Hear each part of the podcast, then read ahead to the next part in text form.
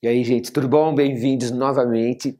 Nós vamos fazer uma UTI, a UTI 2, né, que é uma revisão dos, rápida dos livros 3 e 4, pegando os principais pontos, tá? Então, a primeira coisa, gente, é o seguinte, ó, nós vimos um monte de coisa nesses dois livros, né? Nós vimos é, moluscos, nós vimos anelídeos, nós vimos artrópodas, cordados, embriologia tem bastante coisa, tá? E no 4, mostrará também, nós vimos é, musculatura, é, sistema cardiovascular e etc, tá? Tudo bem? Bom, então, gente, a primeira coisa é assim, ó, é, vocês vão prestar uma prova de zoologia, tá? uma prova qualquer, né? vai cair zoologia, e, gente, de modo geral, nas provas, os caras sempre dão uma questão de zoologia ligada à ecologia, ligada a outra coisa, aí vai, tá? Aí vai variando. Quer dizer, é raro eles pedirem detalhes, né, de como é isso, como é aquilo, é muito raro, não é mais o padrão, pelo menos geral das provas, tá? Então pensa assim, vamos pensar assim, ó, vou começar lá atrás, poríferos, quinidários, plateumintos, nematomintos. São os quatro filhos, gente, iniciais né, da coisa, tá legal? Então esses quatro filhos aqui são quatro filhos menos complexos, tá? Em comparação com os outros. Aí, gente, vão aparecer três filhos que são os três grandes filhos de, de invertebrados. Pensa assim, todos esses grandes filhos, gente, são cenomados, tá? Legal? Ou seja, tá? Vou voltar a falar aqui, mas ó, mostra desse tem uma mesoderme mais externa, uma mesoderme mais interna, tá? Então todos eles são celomados. Além disso, gente, todos esses filhos têm algumas características em comum. Todos eles são triblásticos, ó, triblásticos, está abreviado aqui. Todos eles são protostômios e todos eles têm simetria bilateral. E todos eles são celomados, tá? Então, gente, é um conjunto de filhos que vocês podem considerar e vocês têm que pensar assim, ó, como os três grandes filhos de invertebrados, né? Por quê? Porque, ó, observa, como eles têm ectoderme, gente, ó, isso aqui é uma neurula, tá? É melhor nem, nem vir aqui, porque a neurula é exclusiva dos é, cordados, porém, mostrará, a neurula é de um animal celomado, né? Isso que eu ia falar, mas não importa, tá? Assim, ó, como eles têm ectoderme, então eles têm sistema nervoso, lembra isso, gente, isso é a sua base, é o que vai segurar você na prova, tá? Como eles têm ectoderme, eles têm sistema nervoso. Como eles têm endoderme, eles têm sistema digestório. Como eles têm a mesoderme, gente, ó, mais externa, então, gente, eles têm sistema excretor e sistema reprodutor. E como eles têm a mesoderme mais interna, eles têm sistema circulatório e respiratório. Ou seja, ó como você vai pensar, ó. Se pegar plateumites, nemateumites, mostradeiros, não tem circulatório, eles não têm respiratório, tá? Se pegar os poríferos, não tem nada. Os quinidários, só tem nervoso digestório e o nervoso é de uma estrutura radial lá, porque a simetria é radial, tá? Então só tem nervoso digestório porque eles são de blasto. Então pensa assim, gente, os poríferos não tem nem ecto, nem meso, nem endo, então não tem nada. Os quinidários têm ecto e endoderme. Então, ó, sistema nervoso, a ecto originou, sistema digestório, a endoderme originou, tá? Os plateumites e nemateumites já são triblásticos, então eles têm ecto, meso e endoderme. A ectoderme, sistema nervoso, a mesoderme, o excretor e o reprodutor reprodutor e a endoderme digestório, quatro sistemas. Então você está indo assim, ó, de 0, 2, 4. 0 nos poríferos, 2 nos quinidários, nervoso e digestório, e 4 mostrarem para teumintes e nemateumintes, que vai ser nervoso, digestório, excretor e reprodutor. Só que aí, gente, apareceram os animais celomados, que são esses três grandes filhos aqui de verdade, tá? E nos, nos animais celomados, apesar de eles não terem neurula, que é a estrutura aqui, eles têm duas mesodermes, gente, a mesoderme mais externa e a mesoderme mais interna, tá? A mesoderma interna gerou ou originou melhor, tá? O sistema circulatório e o respiratório. É por isso, gente, que esses grandes filhos têm os seis grandes sistemas, tá? É, digestório, nervoso, excretor, reprodutor, circulatório e respiratório. São esses filhos aí, tá? E aí, quem são eles, os três grandes filhos de invertebrados? Bom, primeiro, gente, moluscos, logo na sequência, anelídeos, ou tanto faz a ordem aqui, e os grandes filhos de invertebrados, que são os, ou filo artrópoda tá? Legal? Então, relembrando, gente, ó, nos moluscos, primeira coisa, ó, não tem metameria. Lembra? A metameria, gente, que também é chamada de segmentação, é aquele corpo dividido em partes, tá? Dividido em anéis ou segmentos, tá? É por isso que os anelídeos chamam anelídeos, corpo dividido em anéis, tá? Então, os moluscos não têm metameria, tá? Os anelídeos têm, os artrópodas também têm esse corpo dividido em anéis, tá? Dentro dos moluscos, gente, você tem três classes. Isso é importante porque os caras gostam muito de perguntar exemplos de que animal é molusco, que animal não é, e etc. E esses exemplos, na verdade, é a coisa que mais cai em cima desse filo de animais de corpo mole, que são os moluscos, tá? As três grandes classes são, ó, gastrópoda, deixa eu tirar esse S aqui, ó, esse também e esse também. As três grandes classes são, gente, gastrópoda, bivalve e cefalópoda, tá? Legal? Então eles vão perguntar assim, ó, considere os moluscos gastrópodas, tá? Beleza? Ou os moluscos que pertencem à classe gastrópoda, quem são eles? Caracol, que é o exemplo único que eu pus aqui, tá? Caracol, moça, aí ó, lesma, que é basicamente um caracol sem a concha, tá legal? E aí vai, é escargot, qualquer esse, desse grupo de moluscos que ande, moça, com o pé dele, né? Aquela região em contato direto com o solo, tá? Esses são os moluscos gastrópodas, legal? Pés na barriga, gastro é estômago, legal. Aí você tem os bivalves, moça, o classe bivalve, tá? O grande exemplo é a ostra, mas marisco também é um exemplo, mexilhão também. E aí, gente, a classe cefalópoda, tá legal? Que é a grande classe de invertebrados, gente, os invertebrados mais desenvolvidos do planeta, com o melhor sistema nervoso disparado entre os invertebrados, representados por polvo, lula e etc, tá? Os grandes invertebrados mesmo do planeta aí, tá joia? É engraçado, gente, que tem até uma brincadeira aí que fala que os polvos são alienígenas, né? Só pra você ter uma ideia do nível de complexidade desse animal, tá? Legal. E aqui tem um lance importante pra caramba, que é o seguinte, existe uma estrutura, gente, que ela é uma espécie, é uma estrutura que está na boca, não é uma língua, tá? Não, não tem sentido falar isso, mas, moça, ela lembra bem uma língua, e nessa língua você tem um monte de placas de quitina, cuidado, as placas são de quitina, e elas são usadas para raspar o alimento, tá? Então, por exemplo, ó, um caracol sobe em cima de uma cenoura que você acabou de dar para ele, e ele vai ralando a cenoura com essa estrutura. Essa estrutura chama rádula. Repara, gente, que a rádula está presente, ó, aqui, a rádula, gente, está presente no cefalópodas também. Então, todos esses animais, moçada, são capazes de roer, de triturar, de raspar a presa deles ou o alimento, seja lá o que for. Mas os bivalves, gente, não tem rádula, não. E isso aqui é extremamente importante, porque isso aqui, uma, isso aqui gera, moçada, uma consequência imediata para as pessoas que consomem esse tipo de animal. Porque, ó, como eles não têm rádula, então eles são filtradores, tá? E a filtração, gente, ocorre nas brancas. Então, gente, se esse animal está numa água limpa, é, sem problema nenhum, pode consumir. Mas se ele estiver numa água que tem despejo de esgoto doméstico, ou de esgoto industrial, ou sei lá, série de substâncias como metais pesados, a coisa. E é, lógico, né, bactérias, etc. Tal, a coisa vai complicar. Por quê? Porque essas substâncias vão ficar presas, moçada, na branca, que é a estrutura que ele usa para fazer a filtragem. Portanto, gente, a branca é tanto uma estrutura respiratória como uma estrutura filtradora nos moluscos bivalves.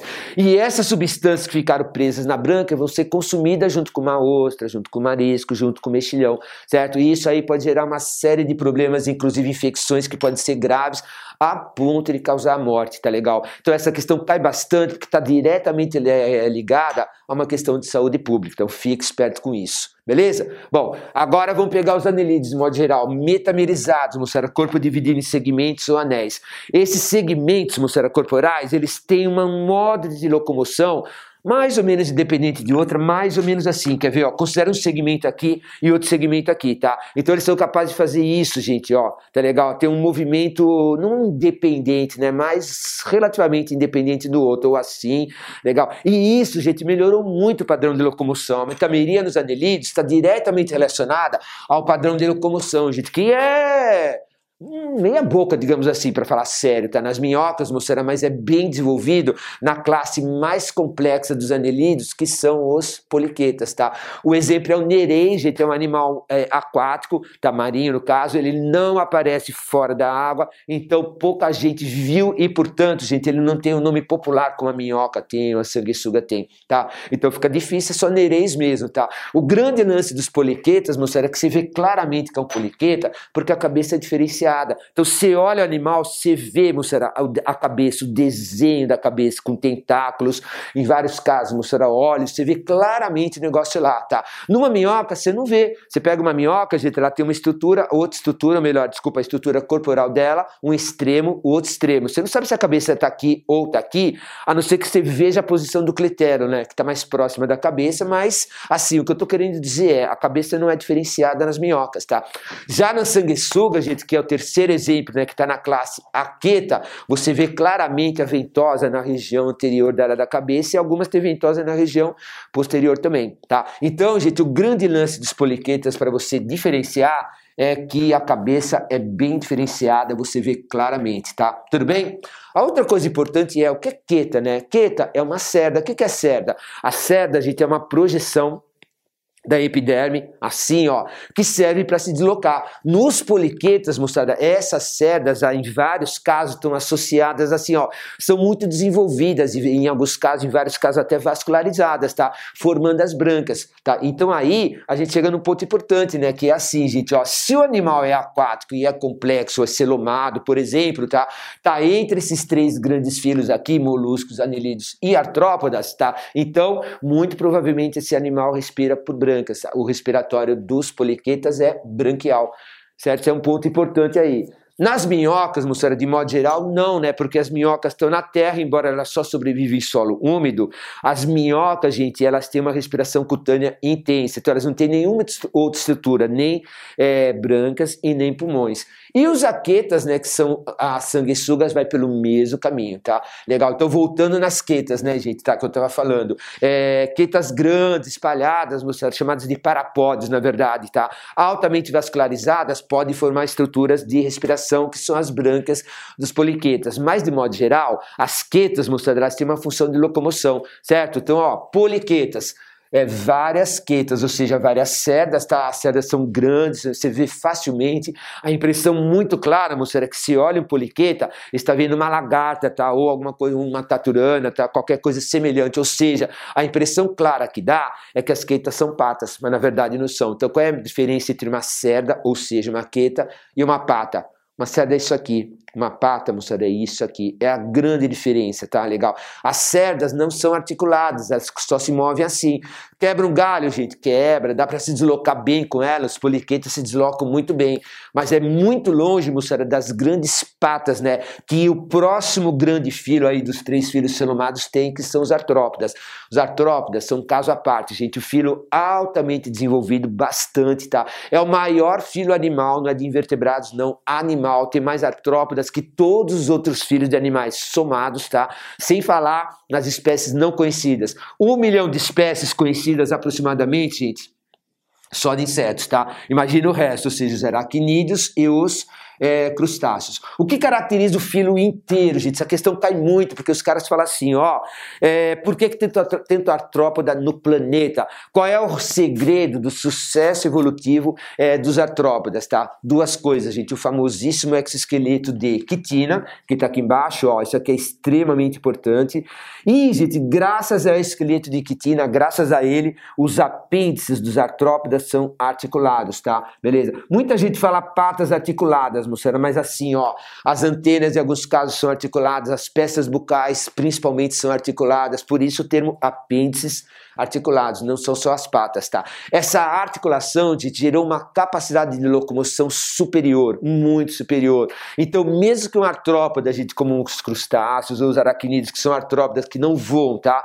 Estão no solo, etc., são capazes de se deslocar rapidamente, tá? Alguns insetos, como a barata, por exemplo, gente, se não for a maior, é um dos insetos que tem maior velocidade de deslocamento no ambiente terrestre usando as patas articuladas. É uma baita de uma vantagem. Outra coisa, moçada, dá para segurar. Se você vê um camarão comendo, gente, é inacreditável, porque ele segura o alimento com as peças bucais, que são articuladas, aí gente, ele corta o alimento, leva o um pedaço à boca, é incrível, né? É incrível. Quer dizer, como é que pode ter uma capacidade, entre aspas, de manipulação tão grande? Graças ao quê? A essa articulação, tá? Repara também, senhor, que é o seguinte, ó, o exoesqueleto de quitina tem um problemão. Qual é o problemão? Simples, senhor, ele é inerte, ele não é vivo, tá? Porque ele é feito de quitina, e a quitina é um polissacarídeo. Esse polissacarídeo chamado quitina, gente, simplesmente não cresce junto com o animal. O que obriga tá, um inseto, ou um crustáceo, ou um aracnídeo, qualquer artrópoda, qualquer um dessas três classes mais importantes que a gente colocou, vai obrigar, moçada, a ele parar, ficar num canto, tá? Normalmente eles se escondem pelo menos em grande parte dos casos. E aí, gente, um hormônio vai aparecer, esse hormônio chama equidizona. A quitina, a gente vai simplesmente tá, se destacar do corpo e aí o artrópoda vai sair de dentro, o exoesqueleto ficar solto, livre, abandonado, vazio e o artrópoda fora do exoesqueleto aí consegue crescer. O que vai gerar aquele padrão de crescimento famoso, né, gente, que é típico dos artrópodas. Eu vou tentar fazer aqui no cantinho para a gente relembrar. Assim, ó, tá? Aqui é o tempo, e aqui é o crescimento. Então eles vão crescer assim. É o único grupo, moçada, de animais capaz de crescer, capaz não, né? Que obrigatoriamente tem que crescer de maneira descontínua. Não vai escrever em escadinha na prova, hein? Descontínua. E essa descontinuidade de crescimento é relacionada à muda, tá? Então, gente, parou, saiu do exoesqueleto, ó, cresceu, fez de novo exoesqueleto, muda, muda. Parou, gente, saiu do exoesqueleto, cresceu, fez de novo exoesqueleto, tá? É a fase mais assim, é, que o artrópoda está indefeso, é a fase onde ele está fora do exoesqueleto. O exoesqueleto é a razão de vida de um artrópoda, tá? Legal? Então, muito importante esse crescimento, cai bastante. O exoesqueleto de quitina, não esquece que a quitina é um polissacarídeo. Legal. E aí, gente, outra coisa que cai muito, né, que eu dei preferência aqui nessa aula, é o seguinte: só de olhar um artrópoda sem precisar de lupa ou microscópio, qualquer coisa semelhante, você consegue diferenciar crustáceos, aracnídeos e insetos. Os crustáceos, gente, têm o corpo dividido em cefalotórax, tudo abreviado, e abdômen, tá? Eles têm, gente, dois pares, não sei se ficou claro esse P aqui, né? Ó, dois pares de antenas cinco pares de patas ou mais, né? Deixa eu escrever até aqui, ó, ou mais, ou seja, no mínimo Cinco pares de patas, no mínimo cinco pares de patas, tá? Então, gente, é fácil diferenciar um crustáceo qualquer outro, tá? Porque, ó, dois pares de antenas só eles têm, cinco pares de patas ou mais também só eles têm, certo? Agora, quando você pega os aracnídeos, vocês vão lembrar, gente, que o corpo deles também é dividido em cefalotórax e abdômen. Então, a estrutura corporal não diferencia crustáceos de aracnídeos, mas as antenas e as patas sim. Os aracnídeos, gente, não têm antenas, então, ó, sem antenas é a grande característica deles e quatro pares de patas, tá? Já os insetos, moçada, tem uma característica que vai diferenciar eles de todo mundo em relação aqui, ó, a divisão corporal, tá? Todos os outros dois, né? É, cabeça, tórax e abdômen, três partes, tá? Um par de antenas, só eles têm também, gente, porque ó, os crustáceos têm dois os aracnídeos não têm, e três pares de patas, tá? Só não esquecemos das outras classes, quilópodas e diplópodas, que são muito semelhantes aos insetos, tá? É um par de antenas também, só que tem patas pra caramba. Ou seja, essas características permitem que você diferencie qualquer artrópoda, seja lá qual for, tá? Toma cuidado com algumas coisas, gente. Não são os insetos que sofrem muda, ou melhor, é que diz, né? Todos os artrópodas, todos, tá? Não é só insetos. Artrópodes é uma característica do filo. E tudo isso aqui que a gente falou, ó, exoesqueleto de quitina, apêndices articulados, tudo isso será característica do filo artrópodas. Por isso que eu escrevi todos aqui, tá? Beleza? Então, gente, uma revisão geral rápida desses três grandes filos celomados aí, beleza? Bom, o próximo que nós vamos ver são os cordados e a embriologia junto. Nossos dois estão muito íntimos, moçada. Então, Vamos devagar agora. Primeiro lugar, a primeira característica de um cordado, gente, é a presença de tubo neural, a presença de notocorda e a presença de fendas branquiais, tá? E ainda dá para pôr, se vocês quiserem, a cauda pós-anal, pelo menos no embrião, tá? Então cuidado, moçada, nós somos cordados, não temos tubo neural, notocorda, fendas branquiais e nem cauda pós-anal, mas a gente teve a, ou na época em que a gente era um embrião. Então essas características vão aparecer pelo menos no embrião, tá? Agora, no negócio que está ligado diretamente na embriologia, que caracteriza os cordados, é essa estrutura. Como é que é o nome, gente, dessa estrutura embrionária, tá? Ou seja, dessa fase do desenvolvimento embrionário. Essa é a famosa neurula. Atenção, moçada, a hora que eu estava falando dos invertebrados aqui, eu estava mostrando para vocês o fato de como eles são celomados, tá? Eles também têm duas mesodermes, a mais externa e a mais interna, mas para por aí. A neurula, gente, é exclusiva dos cordados, nenhum outro animal tem, tá? Então, na hora que a neurula, que você vai ver, bom, primeiro lugar, vamos fazer a fecundação, ó, o espermatozoide fecundou um óvulo, formou um zigoto. Aí o zigoto começa assim, gente, ele sofre uma série de divisões celulares chamadas de segmentação. Essa segmentação, gente, depende da quantidade de ovo que tem Opa, volta, a quantidade de vitelo né, que tem no ovo, ou seja, a quantidade de substância nutritiva. E essa substância nutritiva, o vitelo, a quantidade dela depende do tipo de desenvolvimento. Então, lembrando, gente, ó, se o animal desenvolve fora da mãe e o desenvolvimento é rápido, ele tem pouco vitelo no ovo.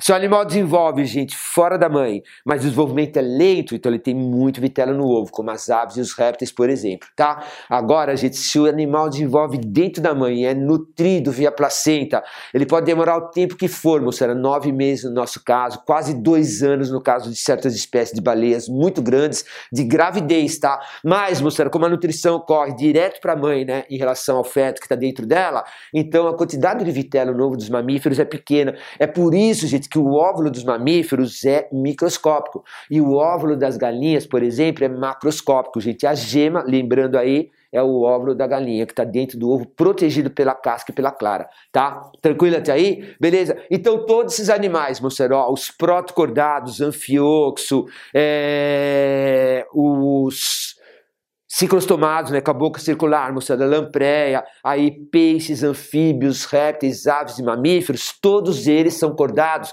porque eles estão isso, pelo menos na, na fase embrionária, e, moçada, por causa da neurula. A neurula caracteriza o filo cordados, tá? Então, na hora que você fala assim, ó, tubo neural notocorda, é só olhar. Ó, moçada, a ectoderme é essa mais externa aqui. Lembra que a ectoderme origina, de modo geral, o sistema nervoso e todas as estruturas externas, moçada, que estão na nossa epiderme. A própria epiderme, é, cabelos, moçada, pelos, né, unhas, garras, bico, tudo isso que tá, são proteção, produção, né, da própria é, epiderme, são produzidos produzidas na ectoderme. O raciocínio é muito fácil, você como a ectoderme é mais externa, ela origina tudo aquilo que é mais externo no corpo, incluindo a epiderme e o sistema nervoso que vocês não podem se esquecer, porque, gente, a ectoderme origina o tubo neural. E o nome está falando, gente, tubo neural vai originar neurônios, mostrando, ou seja, o sistema nervoso central é originado a partir do tubo neural, tá? Então, gente, ó, ectoderme, tubo neural, tá? Legal, o tubo neural é dependente, é originado, né, pela ectoderme, uma invaginação aqui, e é por isso que eu desenhei, ó, tubo neural em branco e ectoderme em branco também, a origem é a mesma. Tá joia? Beleza? Então, tubo neural, gente, ó, que está aqui, você já está vendo na neurula. Logo embaixo do tubo neural, não esquece, você era sempre embaixo, você tem a notocorda. É por isso que os caras chamam de tubo neural de tubo neural dorsal ou tubo nervoso dorsal, porque ele está na posição mais dorsal aqui, logo abaixo da, da ectoderme, tá? Abaixo do, do, tubo neural vem a notocorda. A notocorda, gente, é uma estrutura de sustentação nos animais que mantêm a notocorda, tá? Vamos lembrar disso rapidinho.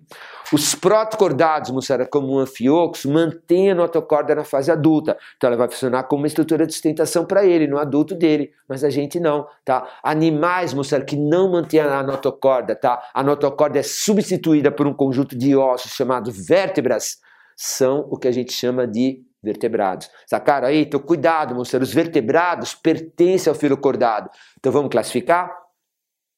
Domínio, eucária, reino animal, filo, cordados, subfilo, vertebrados, tá? O anfioxo, gente, não está no subfilo vertebrados, ele é um protocordado. Agora, moçada, tá? É... Ciclostomados, né, boca circular, como lampreia, peixes, anfíbios, répteis, aves e mamíferos, todos esses animais tá, pertencem ao subfilo vertebrado. Então, o que é um vertebrado? Simplesmente é um cordado, ou seja, todas essas características, pelo menos no embrião, com vértebras. Isso é um vertebrado, tá? Peixes, anfíbios, répteis, aves, mamíferos são os principais. Todos eles têm a neurula. Então, de novo, gente, ó, ectoderme tubo neural. Embaixo do tubo neural, a notocorda. A notocorda é substituída pela coluna vertebral nos vertebrados, tá? Aí, gente, você tem uma mesoderme mais externa que está aqui. Aqui, gente, tem a mesoderme mais interna, então, ó, meso mais externa, meso mais interna. E entre a mesoderme mais externa e a mais interna, você tem uma cavidade. Essa cavidade é totalmente revestida por mesoderme. O nome dela é celoma, certo?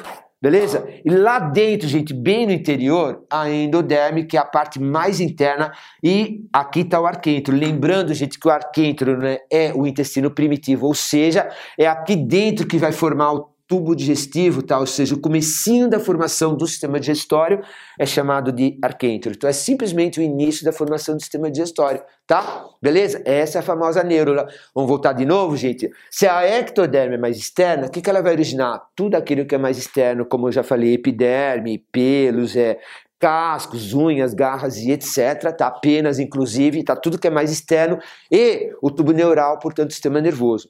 A endoderme, gente, é a mais interna. E, gente, dentro da endoderme tem o arquêntero, que é o intestino primitivo. Pô, então o que a endoderme originar? sistema digestório, fígado, pâncreas, isso é endoderme.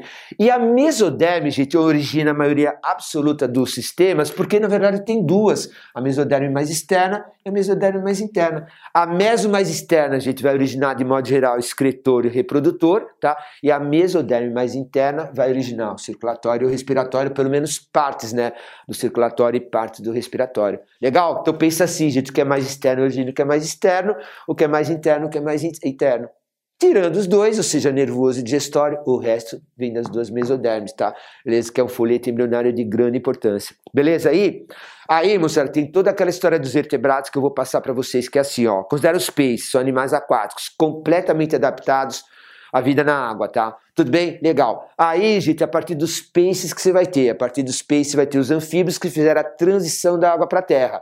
Como eles não têm queratina na pele, gente, tá? Então eles perdem muita água pela pele e muita água pela urina. Então os anfíbios, por causa da perda de água, só sobrevivem em ambientes onde a água está presente. Legal? Lagos, rios, brejos ou perto de qualquer fonte de água que tiver.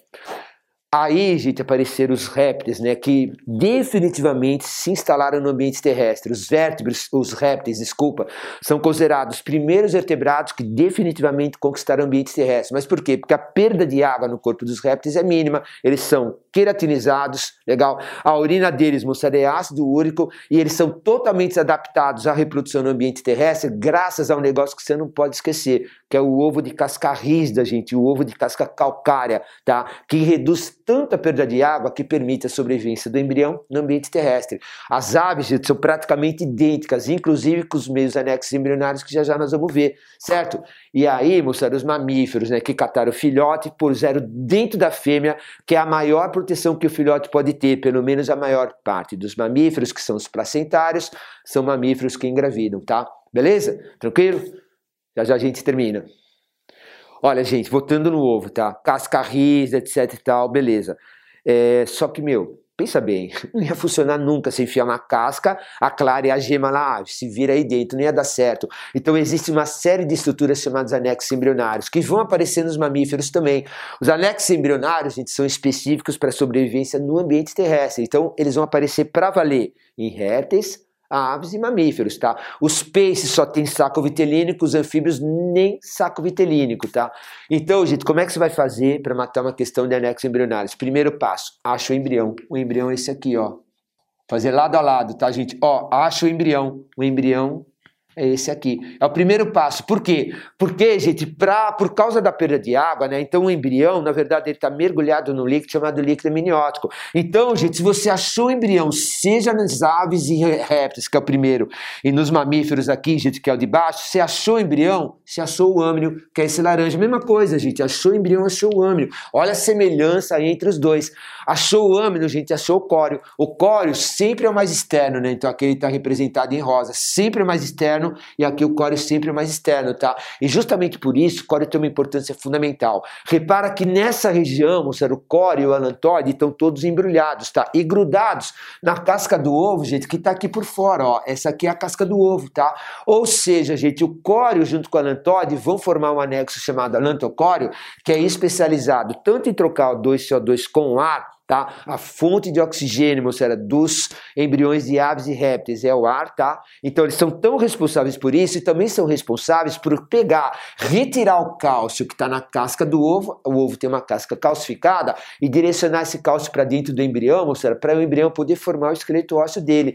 Uma obra-prima, gente, o cálcio da casca do ovo é usado para formar o esqueleto ósseo tanto das aves como os répteis, tá? E aqui embaixo, gente, você vai ver um negócio muito parecido, porque ó, o o core é o mais externo, o core é o mais externo, tá? Aqui, gente, o core e o lantório estão enrolados, grudados na casca. Aqui, gente, o core se enrola todo com o endométrio, que é a parede interna do útero, tá? Legal, formando as velocidades coriônicas. As velocidades coriônicas, gente, originam simplesmente nada mais, nada menos que a placenta senta, que é na verdade moçada, uma estrutura de contato, né? a interface entre o feto e a mãe, do mesmo jeito, gente, que o alantocório é a interface entre o embrião que está aqui dentro e o ar que está lá fora. Os dois, moçada, são muito parecidos, o alantocório e a placenta, a ideia é basicamente a mesma, tá? Para finalizar aqui, gente, ó, ó o saco vitelínico abarrotado de vitelo, tá? Lotado, moçada, porque os embriões né, de aves e répteis desenvolvem fora da mãe. Então, eles precisam ter todo o vitelo disponível para eles lá. Então, abarrotados de vitelo, tá?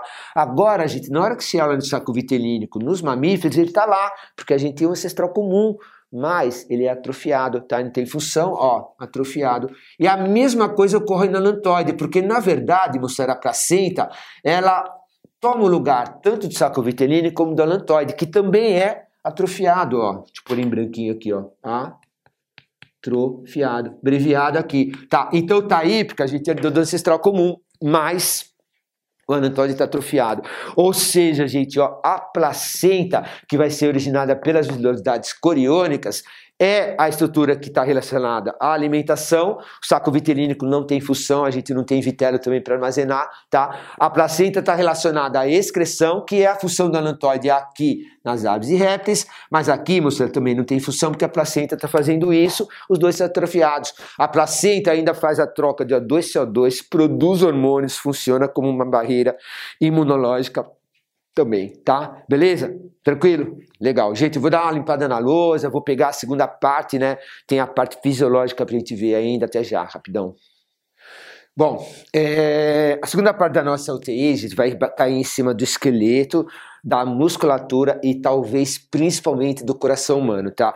Falando do esqueleto para começar, bom, gente, tem N funções, tá? Primeiro lugar, é claro que o esqueleto é uma estrutura rígida, portanto está relacionado à sustentação do seu corpo, está relacionado à proteção também, tá? Só que não é só isso, e duas funções que pouca gente liga, né? Uma delas, gente, inclusive nós vamos ver lá nos hormônios, porque tem dois hormônios envolvidos com esse processo, que é o fato do esqueleto ósseo, gente, ser o depósito de cálcio extremamente importante ou se vocês preferirem, é, ele é capaz de armazenar cálcio, mas armazenar, gente, de uma maneira que o cálcio pode ser usado, metabolizado, usado no metabolismo, ou seja, tá? A partir de dois hormônios que são, gente, a calcitonina e o paratormônio, que nós vamos ver lá no sistema endócrino, você tem uma movimentação, gente, um deslocamento de cálcio do esqueleto para o sangue e do sangue para o esqueleto, tá? Do sangue para o esqueleto, a calcitonina, e do esqueleto para o sangue para paratormônio, tá? Ou seja, se os níveis de cálcio no sangue diminuir, você pode requisitar cálcio do esqueleto esqueleto. Se os níveis de cálcio, gente, no sangue estiverem muito altos, você pode mobilizar esse cálcio para o esqueleto, né, do sangue para o esqueleto, para armazenar uma certa quantidade. O cálcio é um índio vital, moçada. Lembra que está relacionado ao esqueleto ósseo, e está relacionado, gente, à contração muscular, olha ele aqui. Ele está relacionado, gente, à coagulação sanguínea, e ele também está relacionado à liberação de neurotransmissores na sinapse. Então, o cálcio tem grande importância como o íon, está aparecendo aqui no esqueleto, contração e tudo mais que eu falei falei aí, tá? E a outra grande função do esqueleto que muita gente esquece, vai cair num ponto muito importante que é muito cobrado, que é o seguinte, ó, a produção de células sanguíneas. Isso aí é inacreditável, moçada. Se eu falar para uma pessoa, ó, seus ossos produzem suas hemácias, seus leucócitos, suas plaquetas, ela não vai acreditar. Legal? Por quê? Porque, gente, dentro do osso, bem lá dentro, quer dizer, você precisa abrir o osso para olhar lá dentro e ver, você tem a medula óssea vermelha. E a medula óssea vermelha, gente, é um tecido hematopoético, que na verdade é um conjunto de células tronco multipotentes que vai originar todas as células sanguíneas, tá? Então é meio inacreditável que o um negócio que aparentemente é rígido, será fixo, imutável e para algumas pessoas até morto, né, de tão rígido que ele é, na verdade, você é dinâmico, flexível e participa ativamente do metabolismo que é o esqueleto, tá? Atenção, moçada, atenção, é o seguinte, a medula óssea vermelha vai aparecer no interior dos ossos, vou falar de novo, você teria que cortar um osso, abrir e ver a medula óssea lá dentro, tá? Legal. Acontece que a medula óssea não está só em ossos longos, ela está em ossos achatados e também está em ossos regulares, que é, por exemplo, a vértebra. A vértebra é um osso regular, tá? Então, gente, tem uma medula, aí é que está o problema, tá? Você não pode falar medula, vocês não podem se dar o luxo de falar medula. Medula é só uma palavra que significa meio, tá? Vocês têm que dar o sobrenome, medula óssea e medula espinhal. Esse é o grande lance, qual é a grande diferença? Lembra, gente, as vértebras são ossos regulares mais ou menos nesse formato, tá? Isso aqui é uma vértebra. Repara que aqui tem uma abertura, gente, chamada de forame. Por essa abertura, assim, ó, passa a medula espinhal. Então, ó, suponha que a medula espinhal, espinhal, não a medula óssea, tá, gente? Espinhal. Pé seja o giz, ela passa aqui, tá legal? Então a vértebra, moçada, envolve e protege a medula espinhal que tá aqui. A medula óssea tá dentro do osso vértebra, então eu teria que cortar o osso assim, olhar lá dentro, no interior dele, aí você veria a medula óssea vermelha nessa região, tá? A medula espinhal tá somente envolvida pela coluna vertebral. A grande diferença, gente, é enquanto a medula óssea, tá? É um tecido hematopoético que vai originar todas as células sanguíneas, a medula espinhal é sistema nervoso central. Neurônios, moçada, é completamente diferente, tá? Portanto, não confunda medula espinhal, neurônios, com medula óssea vermelha, tecido hematopoético, tá? Muito cuidado com isso. Bom, e aí, gente, vamos começar na musculatura. Bom, a musculatura, moçada, é de extrema importância. Ela tem N funções também, ó. Sustentação, porque é ela que está contraída para manter seu corpo em pé. Proteção, gente. Quanto mais musculatura, mais protegido está um músculo, porque ele é rígida, né? Então ela suporta melhor impactos. Ela está relacionada, moçada, à formação de calor. Quando você sai correndo, seus músculos produzem muito ATP. Só que em todo o processo de produção de ATP na respiração aeróbica, você tem uma perda na forma de calor e aí vai, tá? Então a musculatura tem várias funções também, certo? E tem três padrões. O primeiro padrão, gente, é a musculatura que a gente chama de estriada esquelética. Ah, um negócio que eu esqueci de falar. Um músculo é um órgão, não esquece. Um osso é um órgão, não esquece disso também, tá? Então, voltando, a musculatura estriada esquelética, gente, é o primeiro padrão. Ela é voluntária, a única voluntária. Esquelética, porque ela está ligada no esqueleto e, portanto, ela está relacionada a um movimento corporal e a locomoção também, ela tem que ser voluntária, gente. Você move seu corpo, você anda para onde você quiser, do jeito que você quiser, na hora que você quiser. Essa é a musculatura estriada esquelética, tá? Já já eu volto nela para fazer um rápido comentário aqui, ó. Tem um outro padrão de musculatura, gente, que é a musculatura estriada cardíaca. Ela também é estriada. Então é um outro cuidado que você tem que tomar de usar o sobrenome. Você não pode falar estriada, você tem que falar estriada esquelética, ligado ao esqueleto, estriada cardíaca, que vai aparecer, gente, exclusivamente no coração, só no coração, tá? Só e somente só.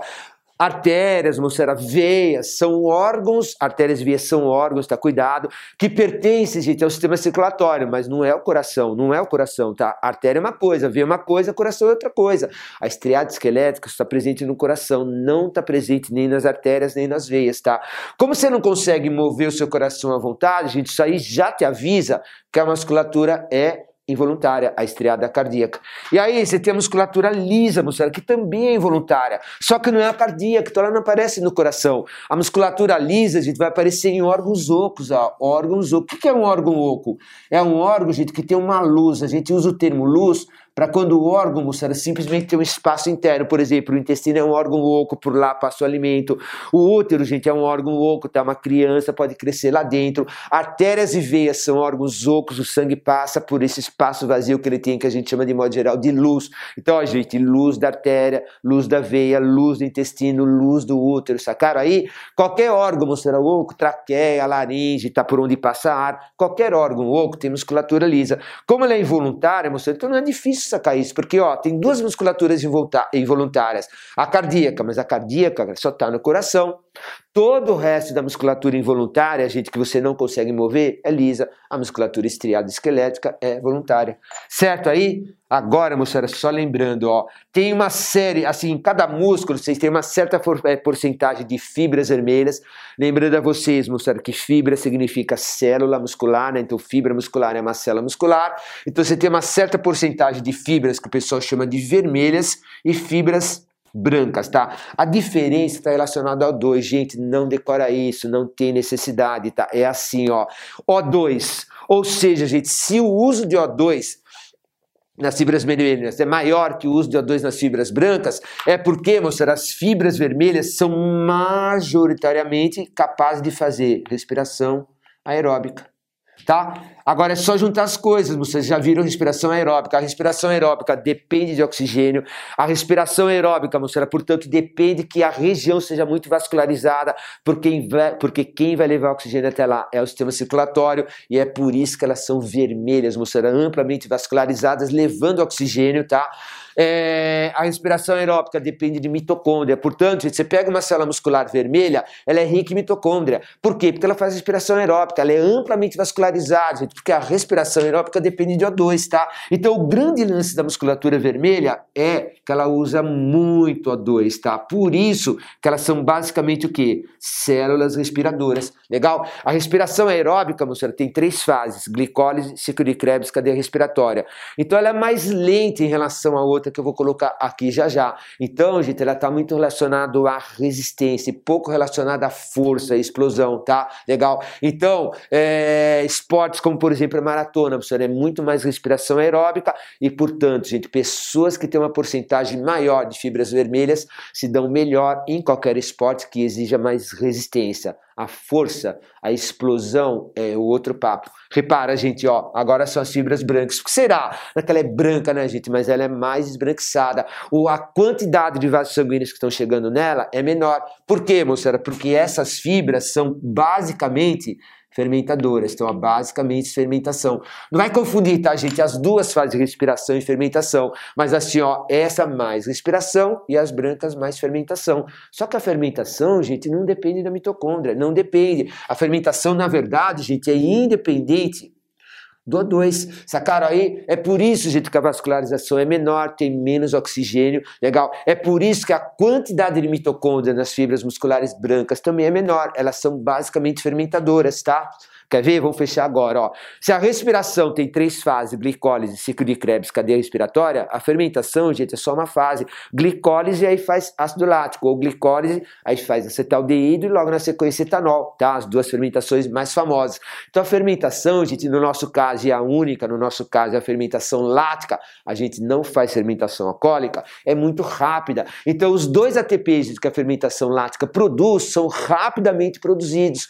Resultado, gente, não precisa esperar correr o ciclo de Krebs, a cadeia respiratória. Então, a liberação de energia é tão rápida, mas tão rápida que o ATP ó, liberado rapidamente é usado aqui para fazer a contração muscular. Sacaram? Essas são as fibras musculares brancas. Portanto, gente, esportes que exigem explosão, como 100 metros rasos, por exemplo, tá, são melhor é, explorados, digamos assim, por pessoas que têm uma porcentagem de fibras brancas maior. Sacaram aí? Beleza? Falar em fibra branca e vermelha, tá? Mostrar a estrutura básica da célula muscular estriada. Esse aqui é o sarcômero, ele começa aqui e termina aqui. Eu desenhei dois para mostrar a contração, tá? Só para relembrar alguns detalhes. Primeiro lugar, mostrar essa proteína menorzinha aqui é a actina, a maior é a miosina. Detalhe importante, mostrar a miosina é fixa, ela não sai do lugar, tá? E a actina é móvel, é a actina que vai se mover. Como, né? Aí é que tá. Então, gente, considera um sarcômero relaxado. Repara, gente, que o tamanho dele tá maior aqui. Só que se você olhar com calma, gente, você vai ver que a miosina, ó, ela tá no mesmo tamanho aqui, basicamente. A miosina, gente, não mudou de tamanho, basicamente. Puxar um pouquinho para cá, né? A miosina não mudou de tamanho, basicamente. Sacaram aí? Ou seja, vamos analisar, gente, ó. Isso aqui é uma proteína chamada troponina junto com uma outra proteína chamada tropomiosina, tá? Mas eu vou me referir à troponina e à tropomiosina de um jeito mais legal. Pontes, actina e miosina. Por quê? Porque elas fazem a ponte, moçada, entre a actina e a miosina. Ó, entre a actina e a miosina, tá? Agora repara nisso, ó, elas estão para cá. Tudo bem? Legal. Na hora, moçada, que a acetilcolina, que é o neurotransmissor que vai inaugurar a contração, chegar, legal, a célula muscular despolariza, o retículo endoplasmático liso também conhecido como retículo sarcoplasmático, libera cálcio e o cálcio, moçada, expõe um sítio de ligação ao ATP, ou seja, moçada, ele permite que a troponina e a tropimiosina liguem na actina. Ela está desligada. Na hora que o cálcio entrou, moçada, o ATP ligou, essa molécula, essas duas proteínas, ou seja, a ponte, actina e miosina, liga na actina. E gente, elas simplesmente fazem isso, tá legal? Esse é o movimento de contração, para lá, separou a actina, para cá, pôs a actina mais perto. Então, gente, você vê o sarcômero aqui, ele está relaxado. Mas se você vê o sarcômero aqui, ele está contraído. Por quê? Porque, gente, as pontes actina e miosina que estavam assim, fizeram isso aqui, ó. Tá vendo o desenho? Elas fizeram isso. Então, a contração muscular ocorre assim, ó. Relaxou, contraiu, relaxou e contraiu. E para a ponte actinomiosina, gente, ou seja, a troponina e a tropimiosina ligarem tá, a miosina na actina, por isso que a gente chama de ponte actinomiosina, eu preciso de cálcio e preciso de ATP. Assim que entrou cálcio, assim que entrou ATP, moçada, simplesmente essas pontes fazem isso e aí a musculatura contraiu. Repara, gente, que o sarcômero inteiro reduziu de tamanho, a actina se aproximou da outra, ó, a actina se aproximou da outra, aquelas estavam mais separadas, aquelas se aproximaram, mas a miosina, gente, está basicamente do mesmo tamanho, tá? Até tirar esse pedacinho aqui, está basicamente do mesmo tamanho. Em outras palavras, moçada, muito importante, quem se move é a actina. Na verdade, não é a actina que se move, né? A actina, a gente, é movida pelas pontes actinomiosina que ligaram aqui, graças à entrada de cálcio ATP. Tá? Entrou, moçada, elas fazem isso e isso faz a actina realmente se mover, tá? Sacaram aí? Isso aí, gente, gera a famosa contração muscular. Tudo bem? Tranquilão? Beleza? Portanto, gente, ó, quem vai se deslocar é sempre a actina e nunca a miosina. Os caras falam assim, ó, a actina desliza por entre a miosina certo? E finalmente, coração humano. Ah, não esquece, a contração depende de cálcio e ATP. O ATP é produzido, gente, na respiração aeróbica, o ATP é produzido de uma maneira mais rápida na fermentação, então essa contração ocorre mais rapidamente aqui, tá? E o ATP também é produzido naquela reação creatina fosfocreatina, tá? Tudo bem? Ou seja, a fosfocreatina libera o fosfato, vira creatina, e esse fosfato é usado para sintetizar diretamente ATP. Três padrões, mas principalmente a respiração e a fermentação. Beleza? Bom, gente, chegando no coração humano, a parte mais importante dessa aula é em relação ao coração humano. Como é que o sangue flui, tá? Então, aqui tem o coração humano, repara, moçada, não tem mistura de sangue em nenhum lugar, portanto a circulação é completa e é dupla, tá? Legal, vamos fazer o circulação, a circulação para a gente sacar de novo, revisar isso aqui, tá? Primeiro lugar, gente, vocês vão pensar assim, ó, aonde eu tenho certeza absoluta que o sangue é venoso. O que é sangue venoso? Menos oxigênio. O que é sangue arterial? Mais oxigênio. Aonde a gente tem certeza absoluta, gente, que o sangue é venoso? Resposta é na saída do corpo. Por quê? Porque quando o sangue chega aqui no corpo, nos tecidos e nos sistemas corporais, cheio de oxigênio, uma parte desse oxigênio se difunde para dentro das células, a célula usa para fazer respiração aeróbica e devolve CO2. O sangue venoso, gente, tem menos oxigênio e mais CO2, tá? Portanto, toda saída do corpo você tem o sangue venoso aqui. Agora repara, gente, ó, o sangue venoso começa a retornar, ele vai retornando até chegar no ato direito, certo? Repara que o caminho também não tem outro, né, gente? Ó, do ato direito para o ventrículo direito. Agora, moçada, tá questão de lógica. É obrigatório que esse sangue venoso que eu estou desenhando em azul vá para o pulmão, obrigatório, porque se o pulmão não oxigenar, gente, a oxigenação dos tecidos vai ficar em dano e aí ferrou de vez, tá? Portanto, gente, esse sangue vai subir por aqui, ó, e aí vai chegar nos pulmões. Então, ó, você está entrando, ó, sangue, venoso nos pulmões, tá? Os pulmões, gente, são um órgão oxigenador, ele vai retirar o CO2 do sangue e vai lançar oxigênio no sangue, de maneira, gente, que o sangue chegou venoso com pouco oxigênio, mas saiu arterial dos pulmões, ó. Isso, gente, é a famosa hematose que nós vamos ver mais detalhadamente lá no sistema respiratório. Olha o retorno, gente, vai voltando aqui, aí ele desce, ó, e chega ao átrio esquerdo e entra no átrio esquerdo. Do átrio esquerdo, gente, para o ventrículo esquerdo. Tá? Legal? Então, se você olhar a circulação, você vai ver, gente, que o lado direito é totalmente venoso, totalmente não tem mistura de sangue nem no coração humano, mamíferos, e nem no coração das aves, tá? Por onde ele vai sair? Por aqui. Legal? Esse vaso, moçada, vai levar o sangue arterial diretamente para o corpo, tá? Esse aqui é sangue arterial. Legal? Ou seja, moçada, tanto nas aves como nos mamíferos, tá? Inclusive, portanto, né, o coração humano, nós somos mamíferos, é lógico. É, você tem um circulatório legal, muito bem feito, sem mistura de sangue nenhuma, o que permite, gente, que o corpo receba todo o oxigênio possível, porque o corpo está recebendo somente sangue arterial, certo? E isso gera um metabolismo bem alto. E, portanto, gente, nos vertebrados, aves e mamíferos são os animais disparados com maior metabolismo, tá? Tudo bem? Então, esse é o circuito. Não é difícil, gente, contanto que você parta de um esquema simples, como o que a gente fez, e lembre que o lado esquerdo é completamente arterial e o lado direito é completamente venoso, tá? Então, gente, olha a consequência disso. Qualquer vaso sanguíneo que esteja do lado direito vai transportar sangue venoso. Quer ver, ó? Vaso A. Aqui, aqui, gente, eu vou pôr o vaso B, ó. Esse aqui é o vaso B, que já tá lá, beleza? Esse aqui, gente, é o vaso C. E esse aqui é o vaso sanguíneo D. Tá? Agora dá uma olhada, gente. Tanto A como B estão aonde? Estão no lado direito do corpo. Gente, só aqui você já matou. Legal. Tantas câmeras mostraram, não importa, como os vasos sanguíneos que estão do lado direito do corpo, ao redor do coração, estão transportando sangue venoso. O A é famoso, gente, veia cava, sangue venoso. Pode ver, aqui é óbvio, né? Mas, moçada, repara, ó, aqui você tem um vaso que está saindo do coração, tá? Todo vaso que sai do coração é uma artéria. Todo vaso, gente, que retorna sangue ao coração é uma veia. Então, aqui na veia cava, ó, está tendo um retorno de sangue no coração, é uma veia. Mas esse vaso, gente, que está do lado direito, mas por onde o sangue está saindo do coração para chegar no pulmão, é uma artéria. Aqui, gente, artéria pulmonar. Não importa se é uma veia ou se é uma artéria, os dois estão levando sangue venoso, tá? Artéria, moçada, é um vaso por onde o sangue sai do coração, veia é um vaso por onde o sangue retorna ao coração. A maioria das artérias do corpo leva sangue arterial mesmo, mas tem exceções importantes como aquela lá. Então você não pode falar que a artéria transporta sangue arterial. A maioria das veias do corpo, gente, leva sangue venoso, mas você não pode falar, mostrar que todas as veias levam, porque tem exceção. Aqui, por exemplo, é uma exceção. A veia pulmonar, gente, que é o CO, legal, que está retornando ao coração e, portanto, é uma veia, tem sangue arterial. E a artéria aorta, que é a última, gente, que é a D com sangue arterial, também é a principal artéria do corpo, principal não, a maior artéria do corpo, tá? Legal. Então, qual seria a diferença entre a artéria e a veia, tá? É assim, gente. Em primeiro lugar, a artéria leva sangue para fora do coração, a veia traz sangue para o coração. Em segundo lugar, moçada, como as artérias estão transportando sangue do coração para fora, então uma artéria vai receber sangue, gente, de uma região do coração que são os dois ventrículos, tá?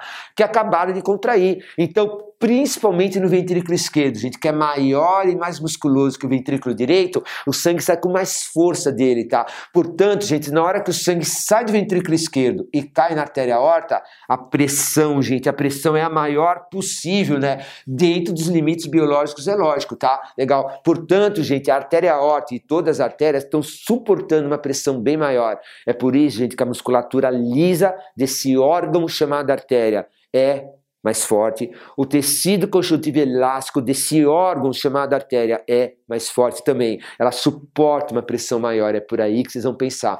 Já na veia, moçada, a pressão de sangue de retorno, por exemplo, na veia cava, ó, próximo do ato direito é praticamente zero. Então a pressão é bem menor. Portanto, gente, musculatura lisa desse órgão chamado veia é menor. Musculatura tecido conjuntivo é elástico desse órgão chamado veia também é menor, tá? O pessoal chama, gente, esse conjunto ó, de tecido muscular liso, tecido conjuntivo elástico e alguns detalhes de revestimento de túnica. São três túnicas, a mais externa, a intermediária e a mais interna. Essas túnicas aí, moçada, são simplesmente esse conjunto de tecidos que vão formar toda a estrutura de uma artéria, que é bem espessa, tá? Legal. Na veia, gente, que é menos espessa, tá? Atenção total agora.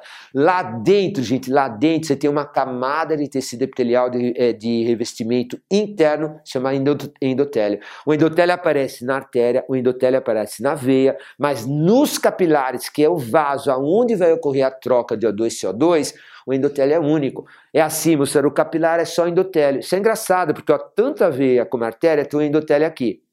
A artéria tem um monte de tecidos aqui, bem espessos, a veia menos espessos, mas todas as duas têm o endotélio.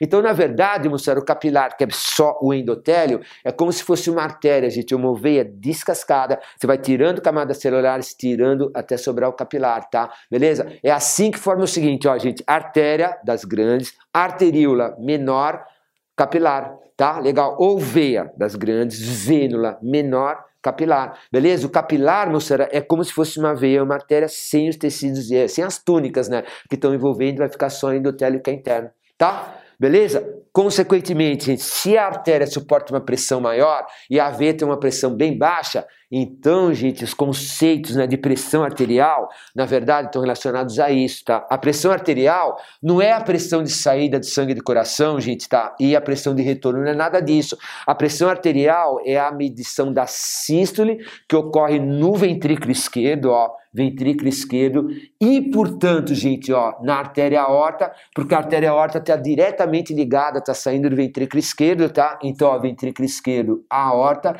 e é aí que é medida. Então, aquele aparelho de pressão, gente, que é colocado aqui, na verdade, está medindo a pressão, tá? Da sístole e da diástole do ventrículo esquerdo ou da artéria aorta. Assim, gente, ó. Na hora que o sangue chega no ventrículo esquerdo, ele faz isso, ele relaxa, tá? É a diástole, porque o sangue está pressionando ele para fora.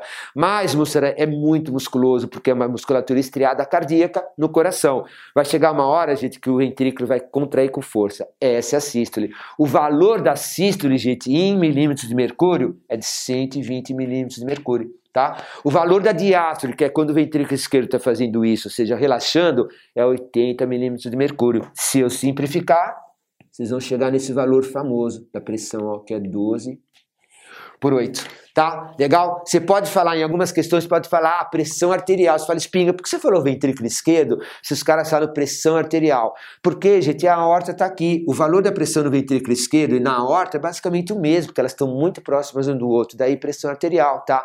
Então vamos fechar? Ó, o sangue saiu do coração, o ventrículo esquerdo contraiu com muita força. Sístole, o sangue, gente, cai na artéria aorta. A artéria aorta faz assim, olha, relaxa, uma diástole, tá? Porque o sangue está empurrando ela para fora, a pressão está fazendo isso. Mas como a artéria aorta tem musculatura lisa e tecido conjuntivo elástico, ela vai contrair tá? Beleza? É a diástole dela. O valor, moçada, do relaxamento da contração da artéria aorta e o valor do relaxamento da contração do ventrículo esquerdo são muito próximos, que podem ser considerados iguais. Entenderam? Daí, moçada, pressão arterial. Sacaram aí? Sístole, que é o que o pessoal chama de pressão alta, 12. Diástole, que é a menor, né? Pressão baixa, 8. Aí eles falam, nossa, a pressão alta tá alta quando tá muito acima de 12. A pressão baixa tá baixa quando tá abaixo de 8. É isso aí tá? Beleza? Gente, isso aí encerra a nossa revisão, né? Espero que dê para ter dado para dar um passeio rápido, né? Pouco tempo nas, nos cadernos 3 e 4. A gente retorna com o caderno 5 em breve. Tudo de bom, bons estudos e até a próxima.